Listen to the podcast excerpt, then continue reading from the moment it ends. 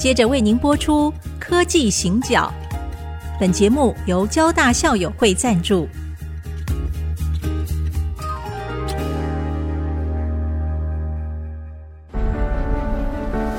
从区域情势、产业变迁到文化体验，娓娓道来全球供应链的故事。欢迎收听《科技行脚》。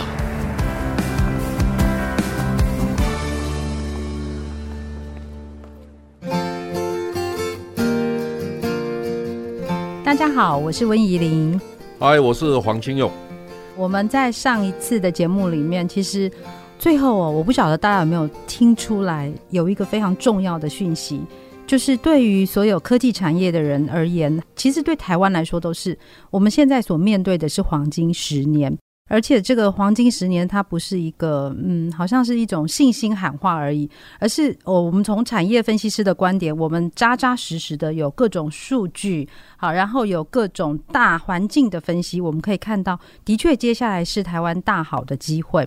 我们也知道，社长在过去的几年哦，其实写了很多本书，在讨论整个台湾的，特别是科技产业的部分。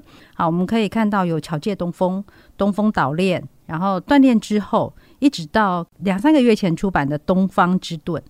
我不晓得大家有没有发现到“东”啊这个字出现的频率非常高。好，那这里的东方指的究竟是哪里？是我们所惯常知道的，呃，从日本啊，然后一路到台湾这个花彩列岛嘛，到东协国家。您这个“东”字背后有什么样的深意在里面？我年轻的时候读过一本书叫《西潮》，我想很多人都读过。我不会承认我有读过，其实 有读过。西风东渐，蒋梦麟写的是，是大家都知道这本书。其实对我来讲，最大的 impact。是想，哎，西方的思潮影响了东方人。那一百年、五十年以后，我们进步了多少？我们改变了多少？其实西方基督教的文明哈，其实告诉我们一件事情：独立思考，独立思考这件事情，独立思辨的能力这件事情，其实非常重要。那我大概在二零一八年的时候啊，那时候 Trump，川普总统。在美中关系上面，他还没有大的动作出现。那有一段时间，我经常在新竹园区走动，我跟很多半导体业的朋友、资深的前辈一起在讨论问题的时候，很多人都跟我谈到一件事情：中国大陆的大基金，大基金如果投资上千亿美金在半导体，会不会对台湾的半导体这个行业带来致命的影响？是那段时间的确很忧虑，嗯。我就问了几个半导体业的老板，我就问他们几个问题。我说：“诶，那我问一下，大陆市场占全世界的比例到底有多少？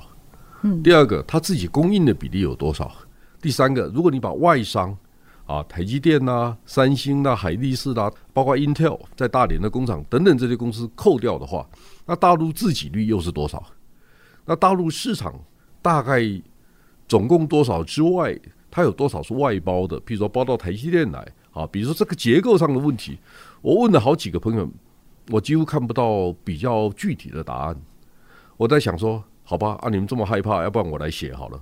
我就开始做这个研究。所以我四年前写的那本书叫做《巧借东风》，因为我认为台湾的力量不足以跟大陆正面的硬碰硬的对抗，但是如果能够结合其他的。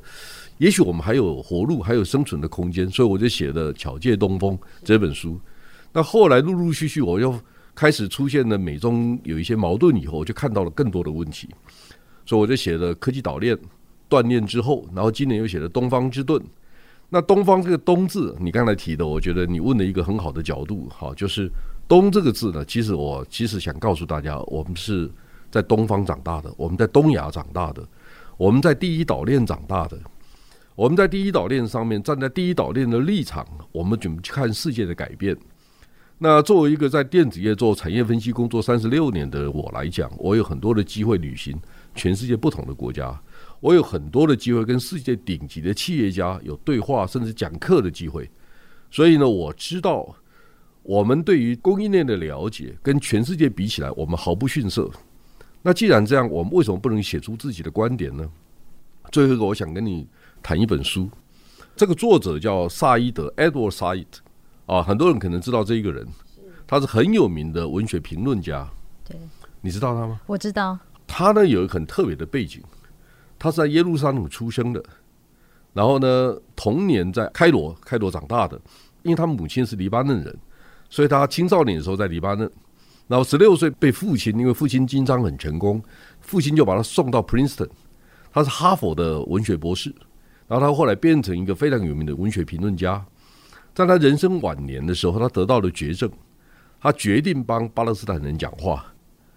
他的角度是所有的西方的观点其实有一些偏颇，对于回教徒的理解可能不够完整，但是他也非常同情犹太人在过去两千年、三千年面对过的一些问题啊，所以呢，他是一个人道主义者。以我的理解，他是一个非常公正的角度在想这个事情，他给我很多的启发。我认为说，我们是一个从事学问研究的人，我们不应该有偏颇。不管我们对于蓝跟绿，或者对于统跟独，对永和或反核，基本上啊，产业分析师的角色跟角度是刑警，不是法官。就我们收集很多的资料，让大家知道说，哦，A B C D E 或者一二三四五，你应该选哪一个？你可以复选，选择的方法是什么？我告诉你，但是我不会告诉你答案。所以基本上呢，我比较期待科技新角的节目。是让大家知道我们所处的环境。那我每一年写一本书，一年，老实说，很辛苦，做天没了。因为我自己也才刚刚写完一本书，我知道。你知道我每天五点钟起来写，写一本书哈。坦白讲，我的书卖的还不错，好，可能就是赚一百万好了哈。这样很多了，不是一百万好了，非常多。因为我知道。是那个以前那个天下文化的高希军教授跟我讲过一件事情，他说台湾的书百分之九十卖不到一千本，呃是，但是台湾人均出书的比例全世界第三名。我们好喜欢出书，但是大家都不看书，出书比较有成就感。其实我从另外一个角度跟大家分享哈，我最近听那个联发科蔡明介董事长做了一个报告，李国鼎逝世二十周年的时候做了一个报告，他的数据告诉我们。台湾光是半导体业的从业人员有三十万人，这个数字非常惊人，很惊人，超，超乎大家的想象。那第二个问题，您同不同意半导体是台湾精英荟萃的地方？好，完全是。那半导体变化这么快，嗯，如果一年帮你整理一本书，你都不看，你是专业人士吗？我们无心，我不是要卖书，我只是说，大家对于产业的变化，一本书只有三百块。然后我们对这个事情是不愿意去理解这件事情，我很在意。是，我认为说，作为一个产业分析师，啊，他占我们公司的营业额微乎其微。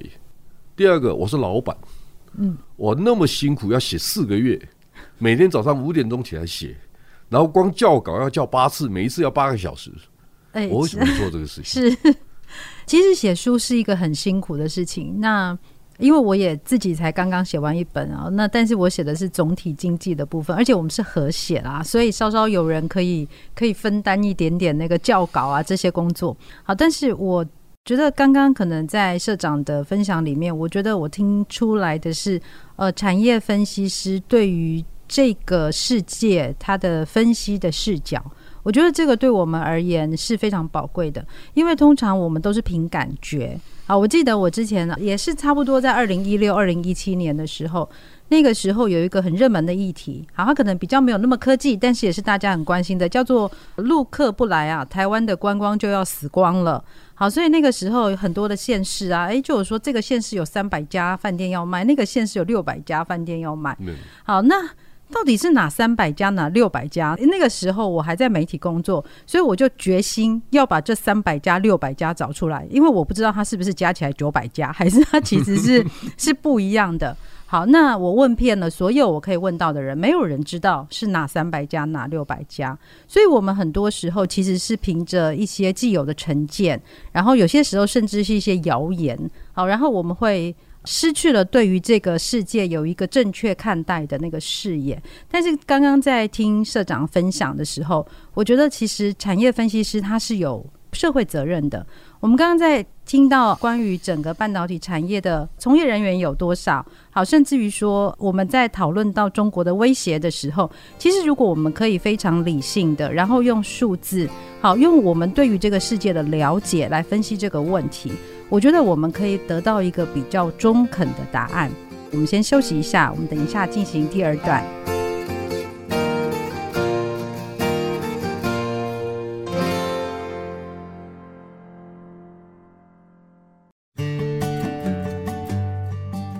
欢迎回到 IC 之音科技行教。刚刚我们在前半段跟社长聊了很多关于东方的事情，从很远的萨伊德开始谈起。好，那萨伊德其实如果我们刚刚听到，我们会发现他始终是在一个少数好，然后一个夹缝当中，但是他是一个表现非常秀逸的人。好，那我们回过头来看东方，我觉得如果我们从历史的观点来看，至少从我们从小所受的教育，我们会觉得好像东方是不如西方的。好，那这样的观点，它真的是正确的吗？如果我们回去历史上面来看，好像似乎也不是这么一回事。好，所以是不是可以？请社长跟大家分享一下你所看到的东方。好，我们或许从日本、韩国，从我们上头的邻居开始看起。对您所看到的东方，我们曾经有过哪些机会？而我们未来又有什么样可能的发展？基本上哈，人类现在在全球化的大环境底下，或在网络的环境底下，相互学习的机会跟条件比以前好太多了。哈，我想在台湾人都明白一个道理。美国加州特别的戏骨人非常擅长于创新。那日本人呢？日本人最好的是品质哦，是台湾人最厉害的是效率跟成本，对不对？是，所以各有所长。那问题来了，就是我常常听到一句话，这个是 Jensen 哈，Jensen 的黄，就 NVIDIA 那个黄仁勋讲过这句话。他说，AI 会吃掉软体，软体会吃掉硬体，听起来也没有什么不对。好，但是你你要不要从另外一个角度看这个事情？就是硬体会吃掉软体，软体会把 AI 也吃掉。那我跟他过来吃，为什么不可以呢？是因为到最后你到客户的手上的时候，你需要一个实体的产品，一定要有硬体的。比如说你开车，嗯、我需要一部车子啊。是我在家里我要上网，我要电脑啊，要不要用手机啊？那到底谁做的呢？所以其实啊，你一个好的企业经营者，你可以去定义市场。你觉得我在这整个供应链里面，我要取哪一段？我做到无可替代的时候，我就是市场的主导者。你要从这个角度思考问题，这是第一个。第二个，你刚才问我，我的书里面有很多牵涉到日本、韩国、中国大陆跟台湾的关系。哈，那因为呢，我比一般人幸运。哈，我在韩国住过两年，我韩国话讲得还不错。然后呢，另外一个就是我们跟日本的互动也很多。从我家族在很多的一百年前就跟日本有一些互动，所以我们家有好几个留日的。我们对日本并不陌生，我也常去日本。那我有很多的工作跟日本公司也有关系哈。那我也很注意日本、韩国、台湾跟中国大陆之间的相互影响的关系。我先很简单讲一个道理哈，你有没有发现日韩的关系最近这两年不太好？你知道最关键的一个事情是二零一九年七月一号。日本宣布三种半导体化学材料不卖韩国人，你还记得这个事吗？是，对不对？是，这事情有多严重，你知道吗？你要知道，一九八八年韩国举办汉城奥运的时候啊，韩国的人均所得只有日本的百分之二十。二零零二年，韩国度过了亚洲金融风暴。二零零二年跟日本合办世界杯足球赛这件事情是日本失策，因为日本等于同意。因为一个办开幕，一个办闭幕，日本等于同意韩国是跟我平起平坐的国家，但是韩国那个时候的人均所得已经是日本的百分之六十，现在韩国进步比较快，就韩国是日本的百分之八十哦，是现在已经很接近了嘛，对不对？已经很接近了哈。那另外一个角度就是说，韩国崛起的过程当中，第一个被干掉都是日本公司，造船是吧？是记忆体是吧？对，对不对？面板也是吧，嗯，都是嘛。你可以看得出来，手机 even，对不对？你可以看得出来，韩国人对日本造成很多影响。但大家可能不知道另外一件事情：韩国的外债是四千七八百亿美金，韩国的外债里面有很多是日币、日元，因为韩国在一九七零年代、六零年代跟日本借了很多钱。韩国每一次金融有风暴、有危机、财务出现状况的时候。也跟日本借钱，大家都要来救他。为为什么？因为日本希望韩国是稳定的，是因为有牵涉到北韩的问题。好，那第二个，韩国人老是说啊，你二战的时候你在殖民韩国的时候欺负我，所以你欠我钱哦，你欠我一个人情。是好，慰安妇啊，反正是讲不完。对，但是日本最后发现了一件事情，我对你再好，给你再多的钱，韩国的媒体没有一个人会赞美日本人。就因为我看韩文，我看得懂。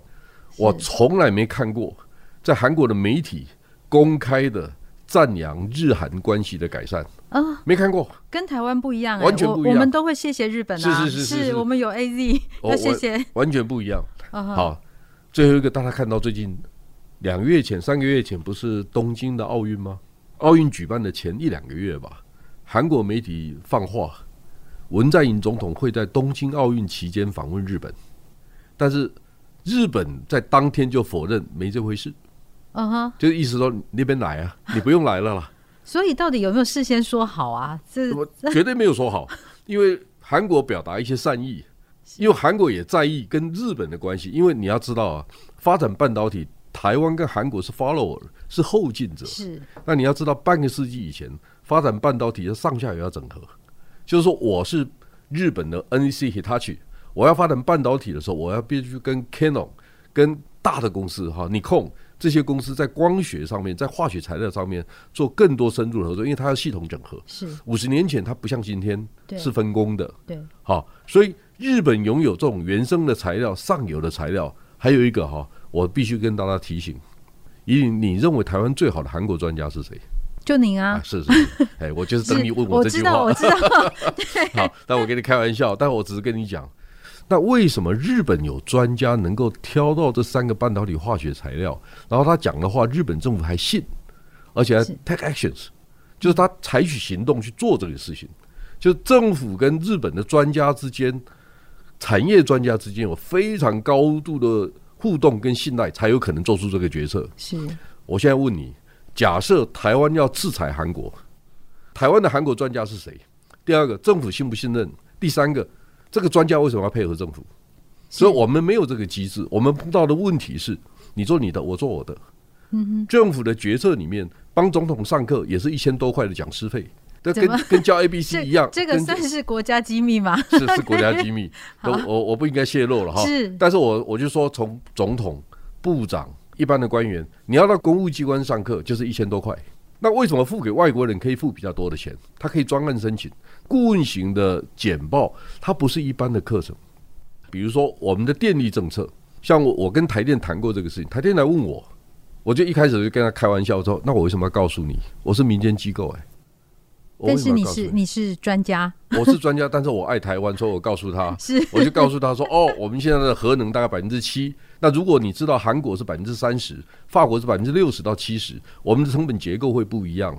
那第二个，这两个能源呢，核电是精英能源，核电跟煤炭、天然气、石油是精英能源。你知道为什么吗？因为它是集中的，它是可以管控的，它是稳定的，它可以变成机载。”电量的机载是发电量的机载，就是说我每天固定，我假设我们需要两亿度，好，我每天可以生产两亿度啊，我这中间里面有百分之八十是属于稳定性的能源，那另外百分之二十呢，我可以忍受风电、太阳能，因为它不稳定。那个结构是什么？还有呢，输送电的结构，比如说韩国是发电分散的，输送电是集中的，它有六家分散型的电力公司，它负责送电。因为不同的区域，它的条件状况可能不同，但是发电它有另外一套系统，所以它跟台湾不一样。台电是集中的，集中，所以我们都不想改。嗯嗯，好，我们没有讨论过这个事情，是好，或者我们讨论的不够深度，或者我们社会当中根本没有机会接触这种讯息，所以当我们在投到底要反核还要永核的时候，最后变成政治对抗。他不是专业的价值意识去判断这个事情。其实我们在节目当中会一直不停的强调，其实每一个人都应该要有独立思考的能力。对对对。呃，我觉得会不会跟这件事情也是有一点点的关系存在？那我刚才啊，就是 echo 一下社长刚刚说的，我查了一下资料，其实日本跟韩国当中的差距哦，有一个比较有趣的数字，我们从人均的 GDP 来看。在两千年的时候，日本的人均 GDP 是三万九千块美金。好，那它过了二十年之后呢，是四万块美金。好，那韩国呢？韩国它在两千年的时候是一万两千块美金。好，那现在呢，已经变成了三万一千多，将近三万两千元美金。好，那其实就是刚刚社长说的八成没有错。可是更令人惊心的是，我们好像看到日本在这个二十年当中。似乎是一个很明显的停滞，因为它的人均所得只增加了。一千块美金，嗯、对，那当然你你可以说日币贬值啦，这个有有，有也有可能，但是那个幅度跟其他的国家一比，你就会发现说它其实是相差非常非常大的。所以照您看，接下来在日本跟韩国，我们还是回到东方这个主轴来看这两个国家。如果我们很快速的来看一下，我们接下来要看这两个国家，它中间的什么是什么样的关系？我我想新竹地区的朋友可能最关心是半导体，是好。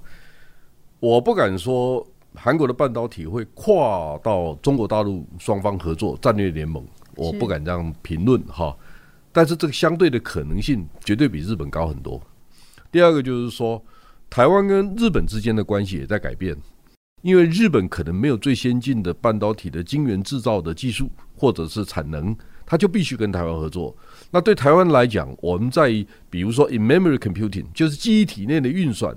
这种技术呢，可能日本的 Renesas 或者日本的其他的公司有类似的技术，或者将来量子技术，或者是超级电脑，很多很多的应用上面，台湾跟日本有很多想象的合作的空间。韩国相对来讲跟台湾之间的竞争多一点，日本跟台湾之间几乎是互补，高度的互补。好，所以这个是结构上的互补。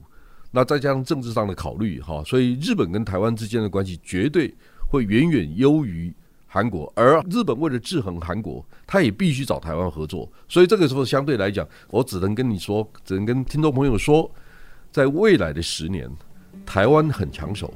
这问题是你是不是能够长期维持我们的竞争力，这个才是关键。是，其实听起来是大家都要抢着跟台湾来做朋友。好，那日本跟我们在结构上面对他们的确是少不了我们。那我们的节目时间今天就到这边，谢谢大家收听，我是温怡玲，下周一同一时间我们再会。本节目由交大校友会赞助播出，交大校友会经营方针，创造被利用的价值。